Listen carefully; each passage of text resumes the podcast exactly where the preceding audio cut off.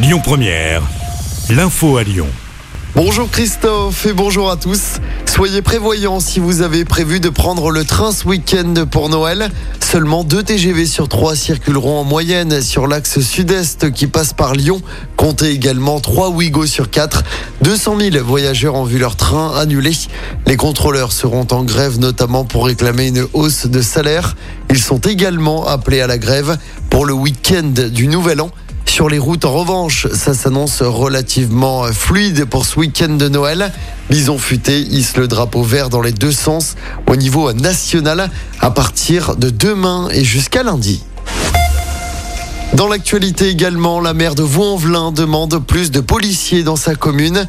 Hélène Geoffroy a été reçue par la première ministre hier après-midi à Matignon, quelques jours seulement après le dramatique incendie qui a coûté la vie à 10 personnes, dont 4 enfants. C'était dans le quartier du Mas du Taureau.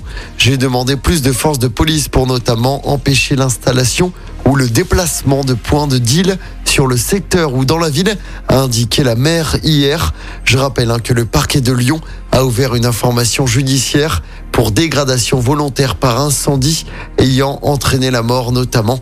Aucune thèse n'est écartée dans cette enquête. Les panneaux publicitaires allumés la nuit, c'est désormais terminé dans la métropole de Lyon. Ça concerne notamment les publicités lumineuses sur les abribus. Elles seront éteintes de 1h à 6h du matin. Décision prise par la métropole et l'entreprise JC Déco. Il devance ainsi la loi qui interdira de toute façon les publicités lumineuses la nuit à partir de l'été prochain. Objectif évidemment, faire des économies d'énergie. On parle musique maintenant avec le festival Woodstower. De nouveaux noms ont été dévoilés hier pour l'édition 2023, édition qui se tiendra du 23 au 27 août. Ça se passe comme d'habitude au Grand Parc de Miribel-Jonage. Le rappeur belge Damso rejoint la programmation. Même chose hein, pour le DJ Ben Clock notamment. La chanteuse Angèle avait déjà été annoncée. La billetterie est déjà ouverte.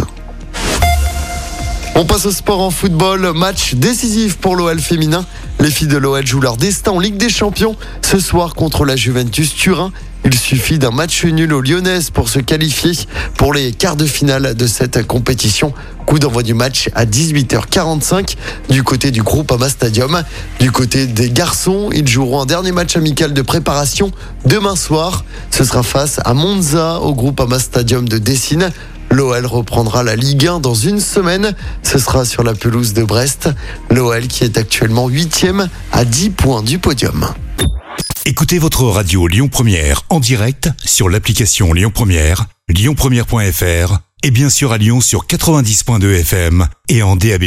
Lyon Première